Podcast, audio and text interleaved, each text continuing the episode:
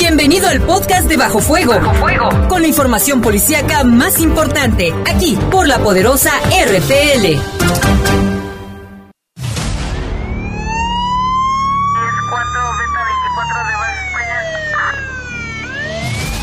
Los servicios informativos de la poderosa RPL presentan el noticiario policiaco de mayor audiencia en la región. Bajo fuego. Notas, comentarios y más. Jaime Ramírez, Lupita Tilano, Iván Rivera y Lalo Tapia. Trabajamos en conjunto para mantenerte informado de los sucesos más importantes ocurridos al momento. Ocurridos al momento.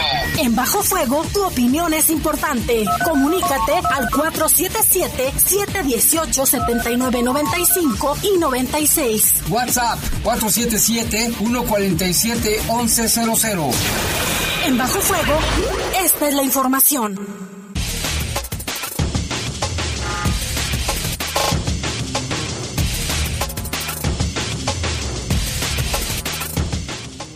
¿Qué tal? Muy buenas tardes, sea bienvenido a otra emisión de Bajo Fuego. Hoy martes 17 de marzo del 2020, son las 7 con 2 minutos. En cabina está Julio Martínez, aquí en controles en cabina está Jorge Rodríguez Sabanero, mi nombre es Eduardo Tapia y vamos con un avance de la información.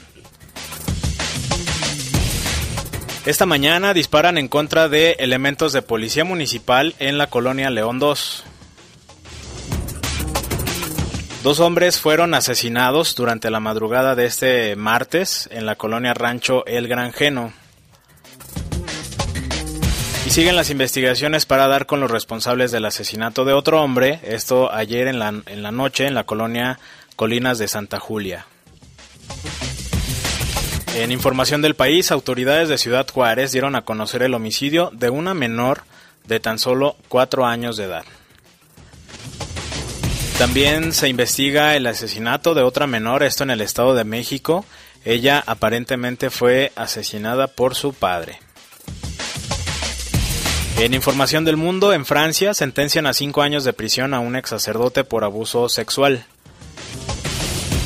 Y este tema del coronavirus, que básicamente es la nota a nivel global, las autoridades de China dicen que tienen la vacuna la vacuna lista para el coronavirus ya van a iniciar con pruebas en humanos. También las autoridades dijeron estar molestos con Donald Trump, las autoridades de China, porque dijo que era un virus chino, así se refirió al coronavirus. Esta y más información le invitamos a que se quede con nosotros durante la siguiente hora. Vamos a un corte y regresamos. Comunícate con nosotros al 477-718-7995 y 96. WhatsApp 477-147-1100. Regresamos a Bajo Fuego. Comunícate con nosotros al 477-718-7995 y 96. WhatsApp 477-147-1100. Continuamos en Bajo Fuego.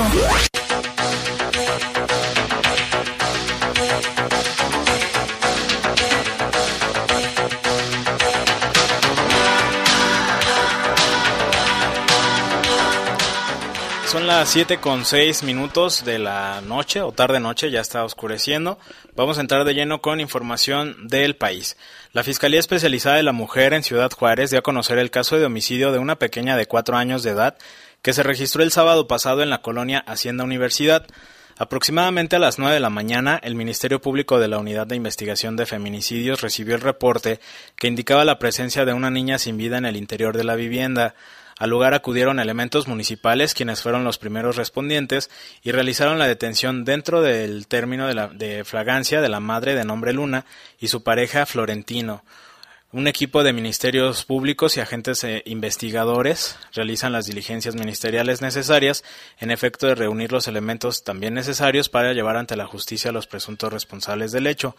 El informe médico estableció que la pequeña falleció a consecuencia de los golpes que le propinaron y además presentaba quemaduras de segundo grado en el lado derecho de su cuerpo, así como quemaduras por agua caliente.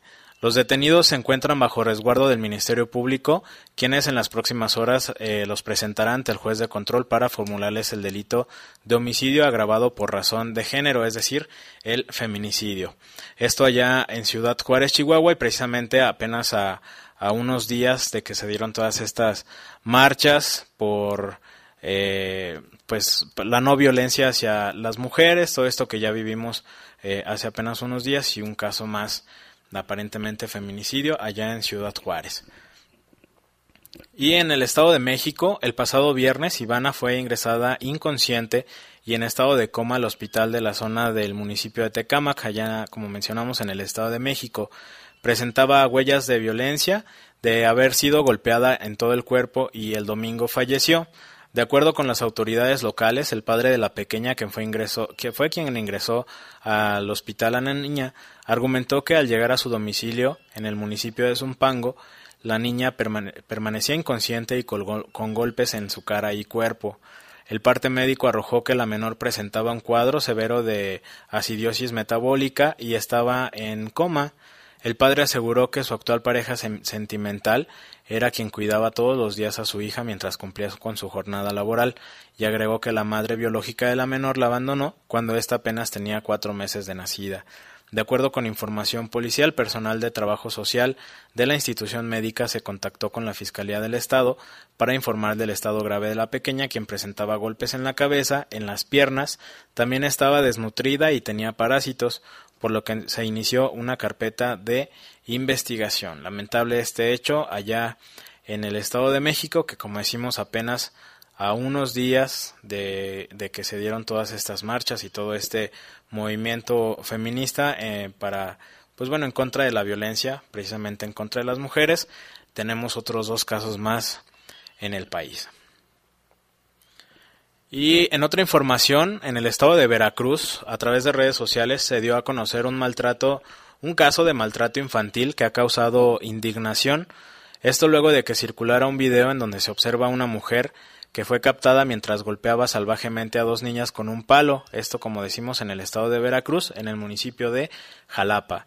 En el video se puede observar a una mujer quien viste una blusa, blanca y sostiene un palo, al parecer junto con ella dos menores de edad que se encontraban en el patio, mientras agrede a las niñas salvajemente. De acuerdo con la denuncia ciudadana, presuntamente realizada por un vecino, eh, quien se encontraba a un lado del predio se percató de que la mujer golpeaba a las niñas y decidió grabar el hecho para tener evidencia de lo ocurrido. Después de esto, eh, esta persona, el vecino, compartió el video en redes sociales y denunció el abuso y maltrato que viven las niñas para que de esta forma las autoridades estén al tanto de lo que ocurre y pueda llevar a cabo el procedimiento correspondiente en contra de la mujer. La agresión en contra de las menores fue, como decimos, en Jalapa, Veracruz, y el video fue difundido a través de redes sociales, en donde están las niñas en este, en este patio, mientras la mujer las golpea con un palo. A pesar de que este caso eh, se ha hecho viral, todo parece indicar que la mujer aún no ha podido ser identificada por las autoridades, quienes no se han pronunciado al respecto. Este video, como mencionamos, se, se difundió a través de redes sociales, ya se viralizó prácticamente eh, en, todo el país, donde se ven estas dos mujeres, esta mujer más bien, que, que, golpea a las dos niñas, una de unos 12 años y otra un poco más pequeña, como de, de 8 años. Y pues bueno, esperemos que pronto las autoridades de aquel estado pongan, pues, que puedan dar con el paradero de la mujer y que también la persona que hizo la denuncia a través de redes sociales se anime a dar mayores detalles. Y en información del mundo, el, Tribunal Correccional de Lyon, allá en Francia, sentenció a cinco años de prisión a un ex párroco por abuso sexual cometido en contra de menores de entre 7 y 15 años de edad, esto durante su vida sacerdotal en aquel país, en Francia. La defensa de las víctimas solicitó que se le impusieran de 8 a 10 años de prisión, la máxima pena por este delito, aunque el juez decidió condenarlo a tan solo 5 años. Tras el juicio se inició, que inició por la denuncia de 10 de sus víctimas, a las que se agregaron 26. Eh, el sacerdote o ex sacerdote denunció que en los años 1970 y 1991 al menos tuvo una o dos víctimas por semana. Algunos fines de semana aumentaba el número de víctimas cuando se dirigía a campamentos scout. las denuncias de las 26 personas contra el cura de 74 años de edad que agregaron sus casos a la lista de demandantes fueron consideradas como improcedentes por los años en los que estos fueron perpetrados. Esto lo dio a conocer eh, allá, se dio a conocer allá en Francia. El ex cura confesó que se sentía atraído por menores desde el inicio de su juventud y que lo dio a conocer a sus superiores antes de ordenarse como sacerdote, pero le permitieron seguir con su proceso. El caso de este sacerdote cambió la dinámica en la iglesia francesa, donde fue el primer párroco con denuncias. El propio acusado aseguró que distintos mandos adentro de la iglesia francesa conocían sus actividades desde los años 60 y le permitieron. Esto lo, lo informó pues él mismo quien declaró este, este asunto. El escándalo alcanzó eh, pues a otros sacerdotes que negaron acusaciones y pidieron su renuncia a, su cargo como líder de la Iglesia Católica. Renuncia de Francisco I, quien es el líder de la Iglesia Católica francesa. Pues bueno, hemos dado a conocer aquí varios casos de donde se hay, hay abuso de, de menores, no solo en la Iglesia Católica, sino pues independientemente de la religión. Ha habido varios casos de este, de este tipo.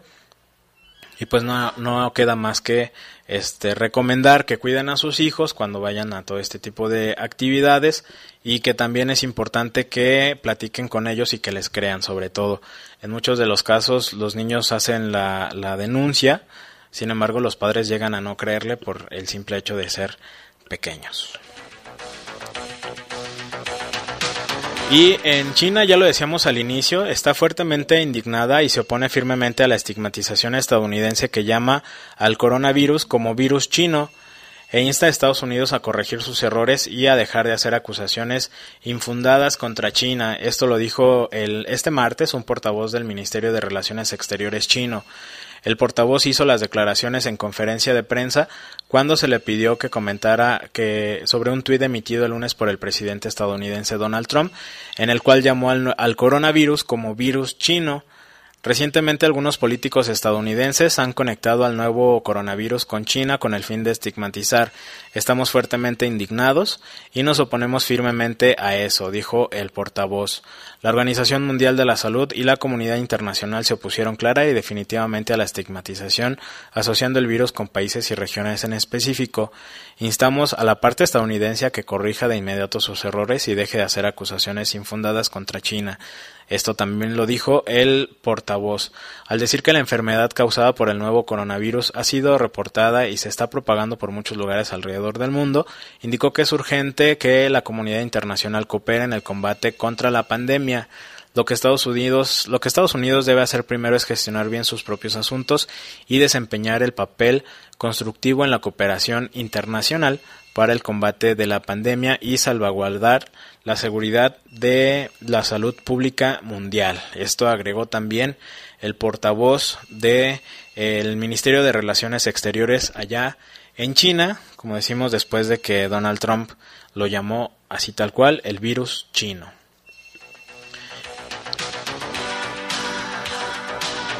Y pues bueno, ya lo mencionábamos también al inicio, las autoridades chinas dicen que ya tienen una vacuna o están por iniciar pruebas con esta vacuna que aparentemente cura el coronavirus. La información la tenemos con Jaime Ramírez.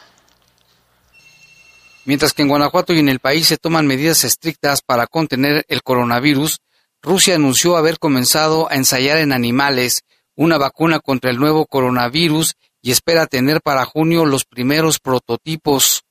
Hemos empezado ya las pruebas sobre animales de laboratorio para evaluar la eficacia y la seguridad de la vacuna, declaró el responsable del Centro Estatal de Investigación en Virología y Biotecnología de Rusia.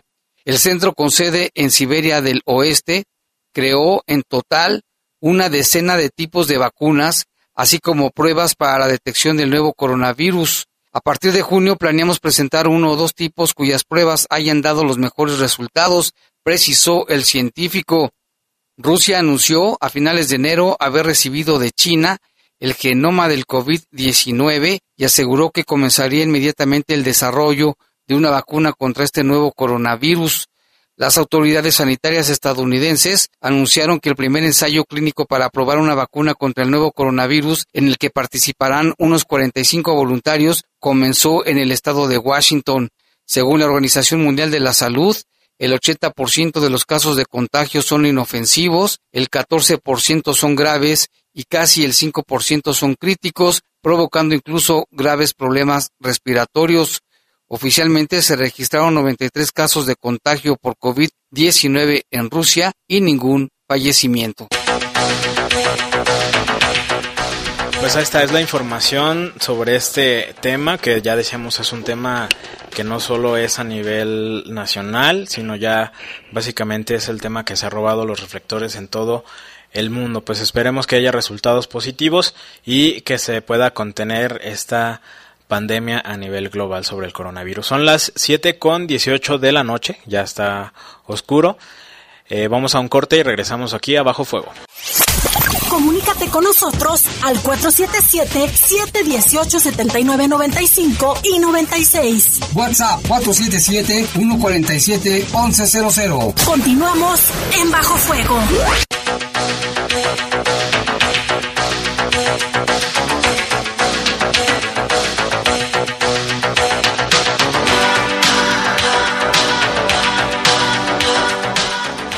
Son las 7 con 22 de la noche, regresamos aquí a Bajo Fuego y pues bueno, vamos con información de nuestro compañero Salvador Contreras.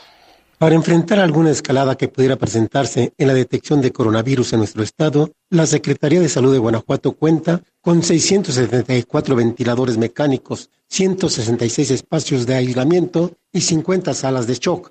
Pero para evitar riesgos y contagios es necesario la participación de todos. También tiene listas 191 camas de terapia intensiva, más de 1.500 trajes especiales para estar al lado de personas infectadas, casi 2.000 equipos de monitoreo y suficientes cubrebocas N95, informó el titular de la dependencia, Daniel Alberto Díaz Martínez.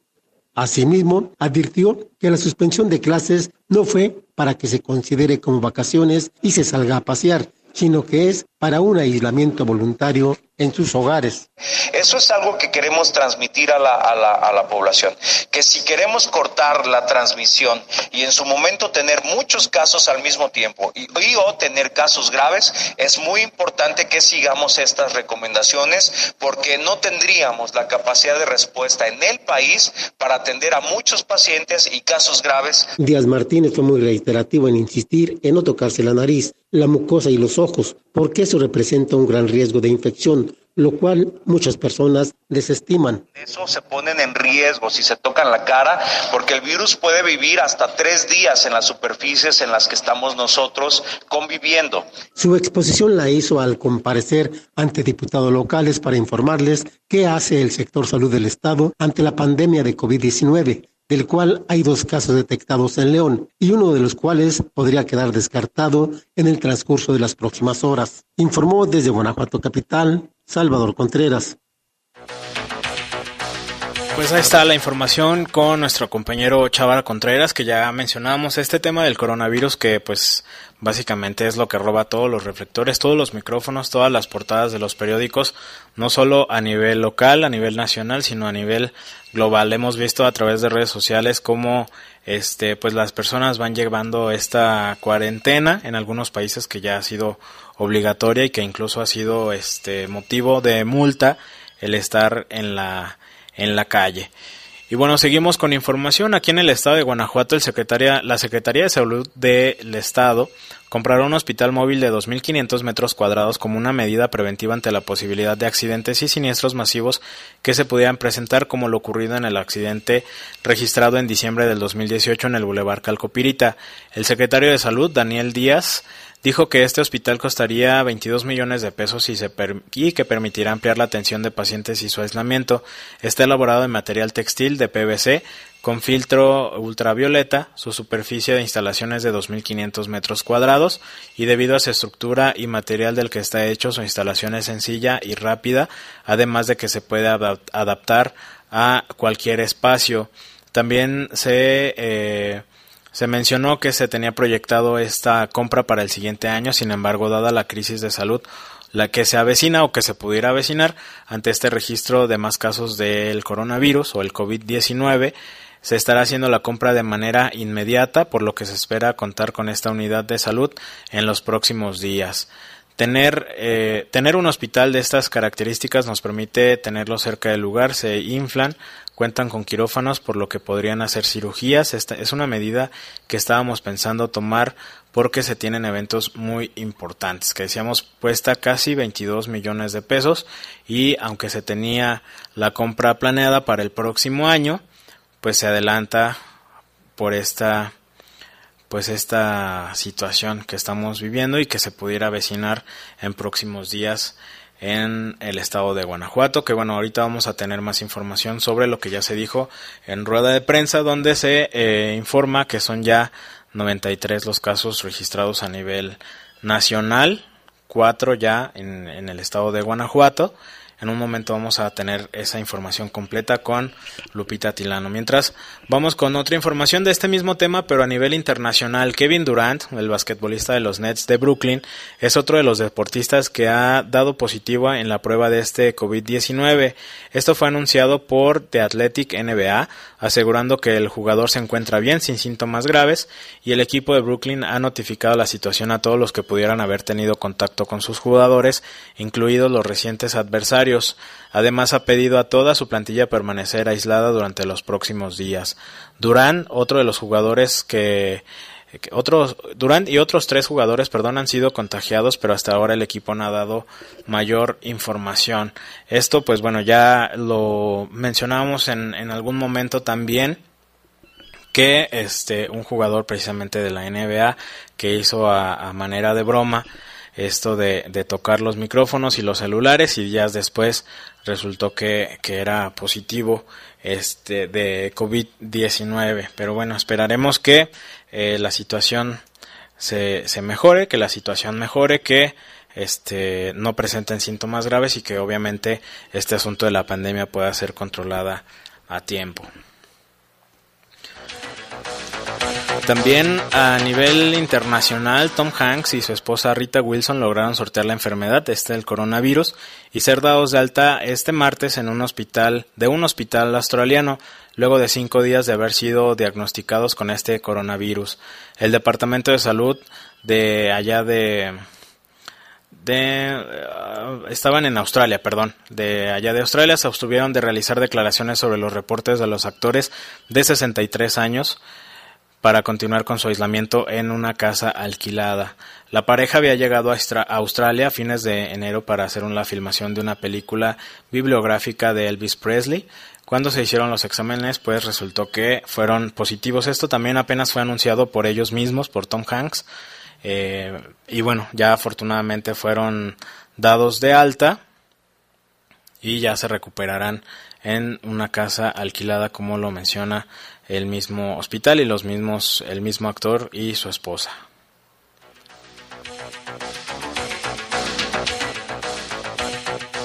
Y pues bueno, vamos con información, ahora información policíaca de aquí de la ciudad de León. Pues continúan las investigaciones para poder dar con los responsables del asesinato de una persona. Esto la noche de ayer en la calle Colina de Mezquite y Río Mayo, en la colonia Colinas de Santa Julia, en donde se reportó una agresión con armas de fuego en contra de quien fuera identificado como Luis Ernesto, de 34 años de edad. Los responsables, según primeras información, primera información que se dio, iban a bordo de un vehículo sedán y dispararon sin mediar palabra en contra de Luis Ernesto. Los paramédicos que llegaron al lugar lo revisaron y confirmaron su fallecimiento a consecuencia de las lesiones.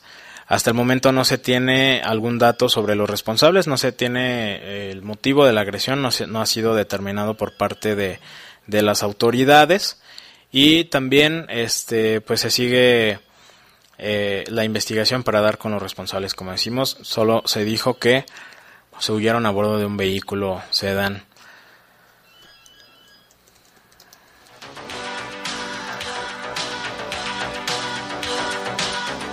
Y en otra información también de aquí de la ciudad en respecto a asesinatos, alrededor de las 4 de la madrugada se reportó el asesinato de dos hombres, esto en la calle El Granjeno, esquina con el camino al Hawái, en el rancho El Granjeno.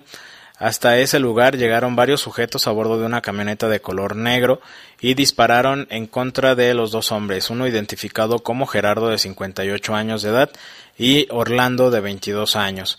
Ahí en el lugar se aseguraron cerca de 20 casquillos percutidos calibre 223 y los paramédicos que llegaron al lugar únicamente confirmaron el fallecimiento de los dos hombres para este, iniciar la investigación.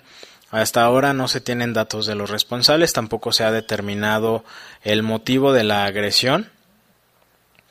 Y pues bueno, está bajo investigación por parte de la Fiscalía del Estado y este hecho pues se suma a todos los que hemos reportado, que si bien se ha bajado por algunos momentos durante este mes de marzo, que ya no ha sido comparable con el mes de febrero, pues ahí va otros dos casos de homicidio registrados durante la madrugada de hoy allá en eh, el rancho El Granjeno.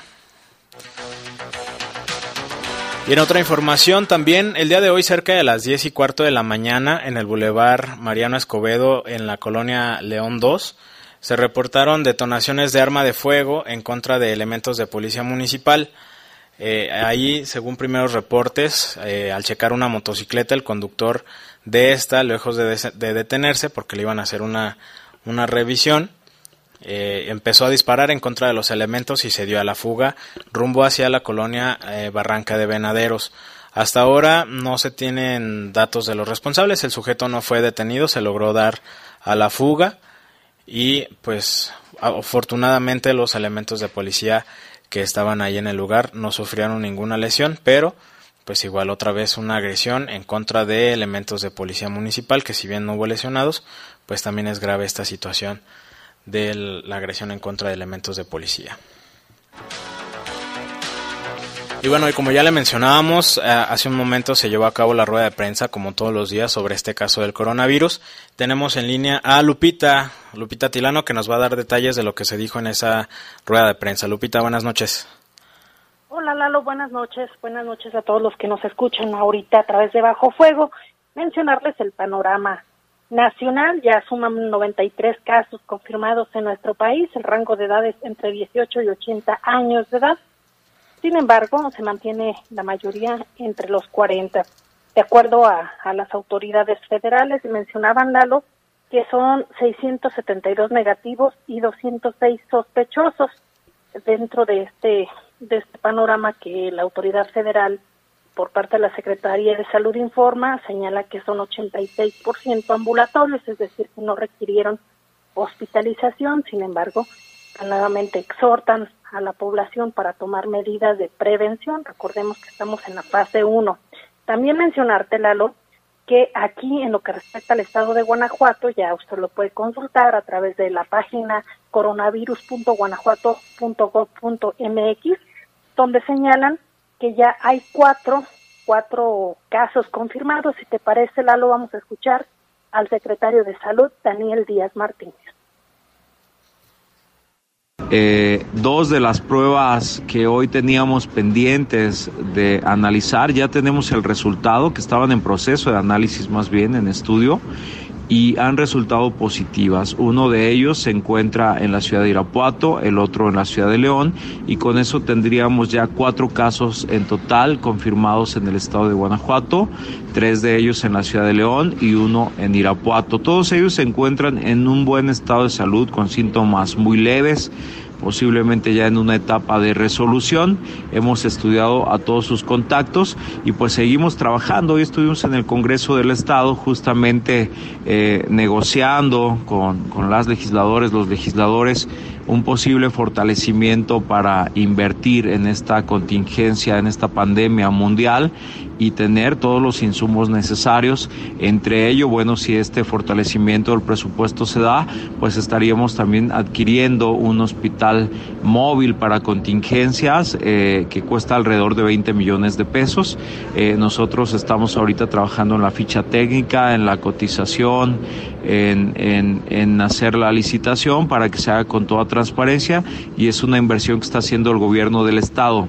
Sin embargo, pues ojalá se pueda seguir fortaleciendo el, tema del recurso para que tengamos lo necesario y reiterarle a la población pues que hay que seguir insistiendo en las medidas de prevención que harían desde luego que no tuviéramos casos o muchos casos al mismo tiempo o casos graves para evitar que el sistema de salud colapse, que haya personas en terapia terapia intensiva o incluso, o incluso lleguen a morir. Entonces, dejar de fumar, lavarse muy bien las manos con agua y jabón, utilizar alcohol en gel y no estar ahorita eh, conviviendo, eh, saludando de beso, de abrazo, eh, de mano. Hay que seguir las recomendaciones de la página coronavirus.guanajuato.gov.mx y ojalá los niños respeten esta estrategia de que no son vacaciones extendidas, son una estrategia estas semanas de asueto para cortar la transmisión y evitar tener una situación más delicada en el país y en el estado de Guanajuato. Muchas gracias, siempre a sus órdenes y un gran abrazo y saludos. Gracias por el apoyo, por permitirnos difundir este mensaje. Así las cosas, Lalo, aquí en el estado de Guanajuato, comentarles que hay que seguir las recomendaciones que nos hace la Secretaría de Salud porque es bien importante que le apostemos a la prevención, así que te mando un saludo a la distancia y a todos ahí en cabina, Lalo, y ahora sí que como dicen, por amor, no abrace y cuídese mucho.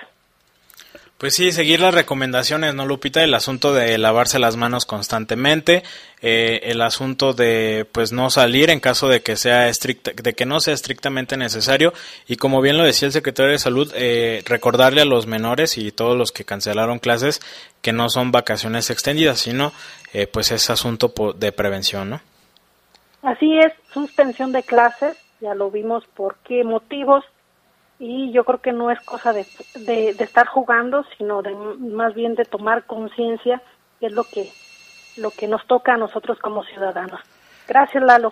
Gracias, Lupita. Buenas noches y cualquier cosa, este, nos comunicamos nuevamente contigo. Buenas noches. Buenas noches. Pues ahí está la, la, información. Entonces son cuatro casos, como ya mencionaba, en el estado de Guanajuato, tres en León, uno en Irapuato. En, a nivel nacional van 93, descartados aquí en el estado 43 y dos más bajo investigación. Es la información que se dio hasta el momento, actualizado hasta las 7 y 30 de la noche aproximadamente. Y bueno, tenemos información también con nuestro compañero Fernando Chávez. Importantes tiendas comerciales han registrado un incremento en la venta de productos de limpieza, esto debido a las compras de pánico que se generaron tras la llegada del coronavirus a México en las últimas semanas, provocando que dichos establecimientos cuenten con un desabasto en productos desinfectantes y antibacteriales. Como medida de prevención, algunos supermercados han optado por controlar la venta de estos productos para que se pueda adquirir por lo menos un artículo antibacterial por familia, informó para Noticieros de la Poderosa Fernando Chávez. Pues es la información de, de nuestro compañero Fernando Chávez y también tenemos información con Jorge Camarillo. Buenas tardes. El alcalde Héctor López Santillana declaró que se mantienen las actividades y servicios en donde se garantice la sana distancia entre las personas. El criterio que hemos acordado en lo general con el gobernador es conservar todo aquello, todas aquellas actividades, todos aquellos servicios en donde podamos, uno, garantizar las condiciones de higiene del lugar y donde podamos garantizar la sana distancia entre las personas.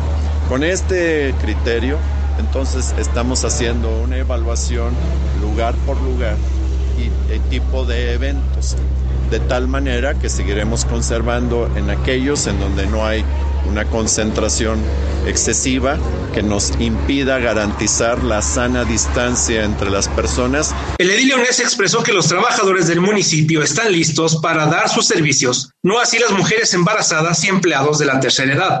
Los espacios públicos como el metropolitano no se cierran, hizo un llamado a no caer en pánico.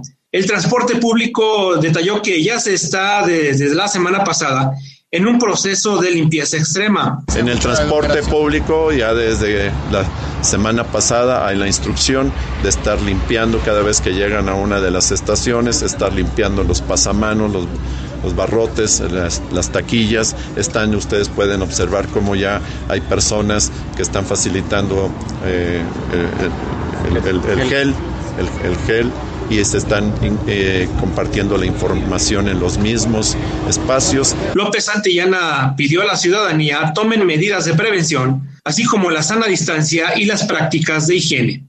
Informó para el Poder de las Noticias Jorge Camarillo.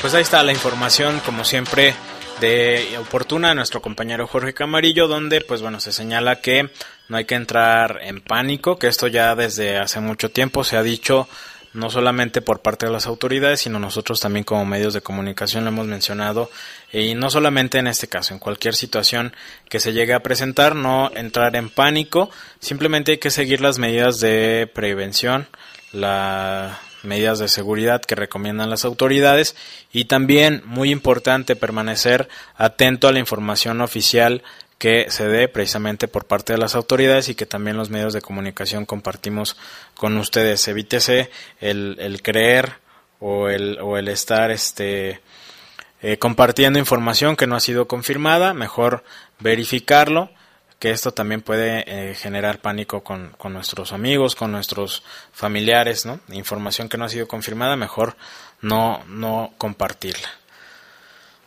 Son las 7:41 de la noche, vamos a un corte y regresamos a Bajo Fuego. Comunícate con nosotros al 477-718-7995 y 96. WhatsApp 477-147-1100. Continuamos en Bajo Fuego.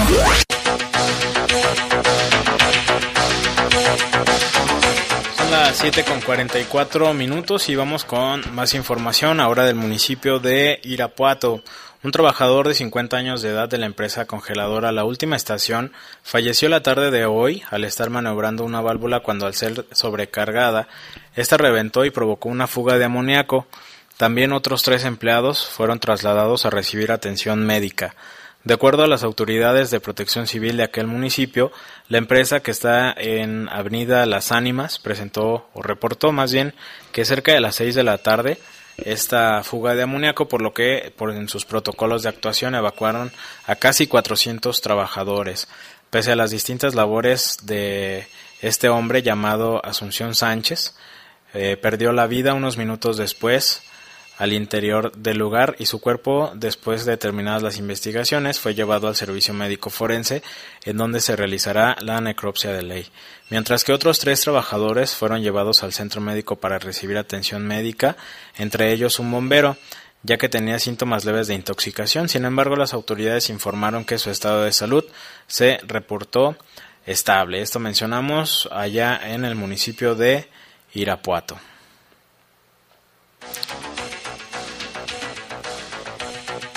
Y en Celaya, en el municipio de Celaya, se reportó eh, aparentemente una privación ilegal de la libertad de un hombre, esto en la colonia Villas del Bajío. Los primeros reportes sobre el hecho se recibieron mediante llamadas al 911, en las que se alertaba sobre disparos en la calle Clos y avenida Las Torres de la colonia Villas del Bajío, segunda sección. Los primeros en llegar fueron policías municipales quienes encontraron casquillos percutidos ahí en el lugar, así como una vivienda con daños en la fachada, por lo que acordonaron la zona e informaron al Ministerio Público. Testigos del hecho indicaron que minutos antes había arribado un vehículo, del cual descendieron varios hombres armados e intentaron ingresar a la fuerza a la vivienda. Al no lograrlo, comenzaron a disparar contra la fachada de la casa, momento en el que una persona que se encontraba al interior, respondió a la agresión con armas de fuego. Eh, los tres hombres, o los hombres más bien, ingresaron al domicilio y sacaron a un joven sometido a punta de pistola y lo subieron al vehículo en el que posteriormente se dieron a la fuga en dirección poniente sobre Boulevard Las Torres. Cabe señalar que hasta el momento las autoridades no han dado mayor información sobre este caso registrado allá en el municipio de Celaya y pues, pues bueno, se continúa de cualquier modo con la investigación y se espera que brinden información en las próximas horas. Y en otra información, en otra información del municipio de Uriangato, el dueño de un depósito de venta de cerveza ubicado en la carretera de acceso a la comunidad El Charandano, Charandaro, perdón, fue asesinado a balazos. Este reporte lo hicieron vecinos de la comunidad, quienes dijeron que al interior del negocio que está ubicado a un lado de la carretera Moroleón Piñícuaro, en el entronque al acceso de Charandaro, se escucharon varios disparos de arma de fuego y se desconocía si había personas lesionadas. Elementos de seguridad y de protección civil que atendieron el llamado, al llegar al lugar identificaron en el interior del depósito de cerveza a un hombre recostado en el piso y sangrando Los paramédicos le proporcionaron los primeros auxilios, sin embargo únicamente se confirmó que ya había fallecido a consecuencia de las lesiones que sufrió. Más tarde se presentaron agentes de investigación criminal y de servicios periciales para el inicio de la carpeta de investigación para ayudar a establecer cuál fue el motivo de la agresión en contra de este hombre, dueño de un depósito de cerveza ya como mencionamos en el municipio de Uriangato. Y información ahora del municipio vecino de Silao. A dos años de haber asesinado a un menor de edad en la comunidad de Cerritos en Silao, un hombre pasará 14 años en prisión. Este crimen ocurrió la noche del 11 de noviembre del 2018, cuando se tomó parte de que sobre la calle principal de la comunidad y a un costado de la iglesia estaba el cuerpo de la víctima. Por ello se siguió un proceso penal contra Leonel, quien fue acusado de homicidio simple. La Fiscalía General del Estado lo llevó ante un juez de oralidad y en sentencia emitida por el tribunal se determinó condenarlo sin derecho a beneficios legales. De acuerdo con las pruebas encontradas, el sentenciado se encontraba en compañía de otras personas en una fiesta patronal, se significó una riña y esta persona, la, la persona fallecida, fue agredida a golpes hubo una discusión entre Leonel y el otro joven y este Leonel, que es a la hora sentenciado, sacó un arma de fuego y disparó en su contra. En horas de la madrugada el ofendido eh, y sus dos amigos salieron de la fiesta y caminaron por la calle principal. Cuando se encontraron con el acusado, que ya mencionamos, le apuntó con la pistola y le disparó para después darse a la, a la fuga. Esta persona falleció en el hospital por una lesión que sufrió en la cabeza y pues el día de hoy la Fiscalía General del Estado confirmó que Leonel fue sentenciado a 14 años de prisión por este hecho que se hizo o que se cometió hace aproximadamente dos años. Y en el municipio de Irapuato, la Fiscalía General del Estado informó del hallazgo del cadáver de una persona en avanzado estado de putrefacción, esto en la zona cerril de la comunidad de Aldama. El cuerpo fue localizado eh, ayer por la tarde y hasta el momento no ha sido identificado. No se sabe todavía si se trata de una mujer o un hombre dadas las condiciones en, que fue, en las que fue encontrado. Se presume que llevaba ya varios días ahí en, en el lugar. Eh, las investigaciones todavía continúan y este reporte lo hicieron, como decíamos ayer por la tarde, algunos vecinos de la zona, quienes se percataron del, del cuerpo por los olores fétidos que estaban ahí en o que se percibían ahí en el lugar. La Fiscalía del Estado lleva todavía la investigación y como mencionamos no se tiene todavía ningún dato sobre la persona fallecida. Y también en otra información del municipio de Celaya, un hombre en posición de 3.200 litros de combustible fue detenido por agentes del Grupo Táctico de Operativo de las Fuerzas del Estado. Durante labores de vigilancia y prevención sobre la colonia Santa Rita, las autoridades vieron a este sujeto que conducía una camioneta y mostraba una actitud evasiva hacia los uniformados. La persona dijo llamarse Octavio, de 39 años de edad, y se le aseguraron 320 litros de combustible aparentemente extraído de manera ilícita y pues fue puesto a disposición de las autoridades correspondientes. También tenemos información de aquí de la ciudad de León. El sistema de agua potable y alcantarillado de León Zapal informó que por seguridad, lo dice tal cual, de nuestros usuarios y colaboradores está implementando acciones preventivas para reducir riesgos de contagio por COVID-19. Los protocolos que ha implementado Zapal en el área de atención al cliente se pusieron en marcha en la sucursal Torreslanda por ser la que tiene mayor afluencia de usuarios. Estas medidas radican en mantener desinfectados y dotados de gel antibacterial los módulos de atención, así como procurar la distancia de por lo menos un metro y medio entre usuarios en la fila y la recepción. Para atender con oportunidad a los adultos mayores, se dispuso de una caja exclusiva para dar atención con la finalidad de agilizar sus trámites y estadía en la sucursal. Estas acciones a la brevedad se realizarán también en las sucursales y oficinas administrativas. Zapal invita a la ciudadanía a usar también la página de internet www.zapal.gov.mx o también la aplicación Zapal móvil para realizar los pagos y trámites. También se mantiene el servicio las 24 horas a través de la línea 073. Partiendo de que el agua es indispensable para prevenir el contagio, se pide a los ciudadanos usar con responsabilidad el vital líquido, pues estas acciones resultan fundamentales para que todos contemos con agua todos los días. Como medidas alternas se ha decidido eh, cancelar de manera temporal y hasta nuevo aviso el programa Zapal en tu colonia y eventos públicos por parte del organismo. Extendemos la invitación, dice Zapal, a la ciudadanía a mantenerse informada en las fuentes oficiales sobre los protocolos que se ejecutan a nivel municipal, estatal, federal e internacional. Enfatizamos nuestra cooperación para establecer acciones que disminuyan la propagación del COVID-19, así como garantizar el servicio suficiente a toda la población. Para Zapal es importante sumar esfuerzos en esta contingencia de salud, por lo que estará en constante comunicación con la población perdón, para informar y orientar sobre los servicios. Es información que da el día de hoy Zapal en relación a este pues a este coronavirus al COVID-19 que como ya lo hemos mencionado pues es nota o es quien se lleva todos los reflectores a nivel a nivel eh, internacional, no solo eh, a nivel local, sino pues en prácticamente todo el mundo.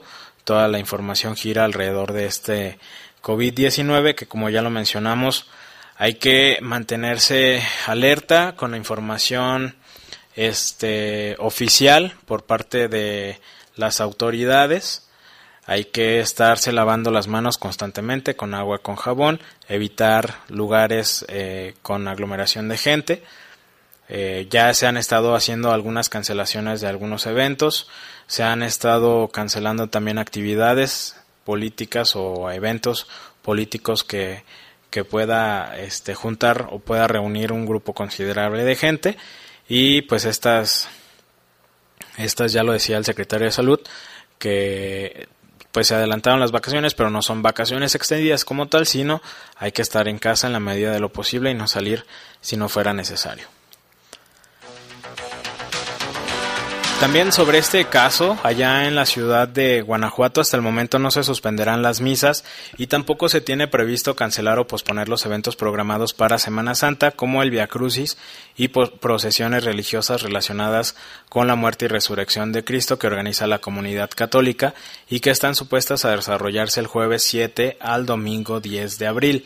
Así lo manifestó uno de los sacerdotes que se encuentran en la Basílica de Nuestra Señora de Guanajuato, Ezequiel Rodríguez Manzano, que explicó que las, actividades quedarán sujetas a ser canceladas o pospuestas de acuerdo a las indicaciones que se reciban por parte de la Secretaría de Salud del Estado y de Protección Civil, de acuerdo pues al comportamiento y la, la propagación del COVID-19 allá en el municipio de Guanajuato. Comentó que las medidas eh, preventivas y el mandato del arzobispado y de la Arquidiócesis de León se suspenderán todas las actividades de carácter público como catequesis, procesiones, fiestas patronales, peregrinaciones, entre otros que congregan a mucha gente, como ya lo hemos mencionado. El religioso precisó que el arzobispo de León, Alfonso Cortés, notificó a las distintas parroquias que con motivo del tema de salubridad que se está viviendo y la necesidad de tomar previsiones eh, pertinentes las personas que decidan por razones de salud, edad o convicción personal no acudan a misa quedarán dispensas. El arzobispo de León, mediante un comunicado enviado a todas las parroquias, hizo un llamado a la sociedad en general y exhorta a resguardarse en sus hogares para evitar la expansión de un posible contagio. Como ya lo mencionamos, eh, hace, un hace unos días la, la OMS declaró que era una pandemia. Sin embargo, pues se hace el llamado nuevamente a no caer en pánico, no hacer compras innecesarias, eh, evitar lugares concurridos, que haya mucha gente. Aunque se han estado cancelando algunos eventos, hay otros que todavía siguen en pie hasta que las mismas autoridades pues se vean en la necesidad de hacer una cancelación oficial de los eventos. Sin embargo, pues los mismos organizadores y hemos visto también en conciertos que las mismas bandas o los artistas que se van a presentar han estado cancelando por esta situación. Entonces, eh, nuevamente, el llamado está en lavarse las manos, evitar lugares con mucha gente, usar el gel antibacterial también puede apoyar y pues bueno, cuidarse más que otra, más que otra cosa, ¿no? Tenemos, tenemos un par de reportes que nos manda Jaime Ramírez. Dice que em, en la colonia Catania no hay luz desde las 12 del día. Dice que se ha hablado a comisión y dijeron que en cuatro horas y aún nada. Ya son ocho horas y todavía no se arregla la situación sobre la luz allá en la colonia Catania. Ah, se agrega que los reportes se cancelaron por parte de información y que va a correr el tiempo a partir de ahorita. O sea, hace un momento reportaron nuevamente a la Comisión Federal de Electricidad y aparentemente como no había reportes van a empezar a contar a partir de este horario. Pues ahí está el llamado a la CFE para que verifique la situación allá en la colonia Catania.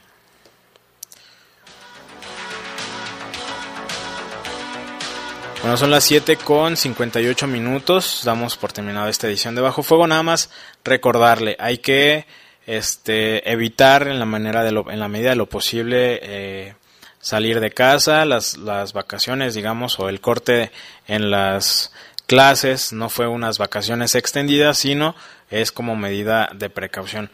Evitar lugares eh, concurridos donde haya mucha gente y sobre todo el lavado de manos. Ya lo mencionaba hace un momento Lupita, en Guanajuato tenemos cuatro casos confirmados de coronavirus, tres en León, uno en Irapuato. A nivel nacional se dio información que hay 93 sin embargo, pues hay que extremar precauciones y pues evitar contagios. Son 7.59 de la noche, muchas gracias por estar aquí en Bajo Fuego. Mi nombre es Eduardo Tapia, muy buenas noches. Los servicios informativos de la poderosa RPL presentaron el noticiario policiaco de mayor audiencia en la región. Bajo Fuego. Bajo Fuego. Gracias por tu atención.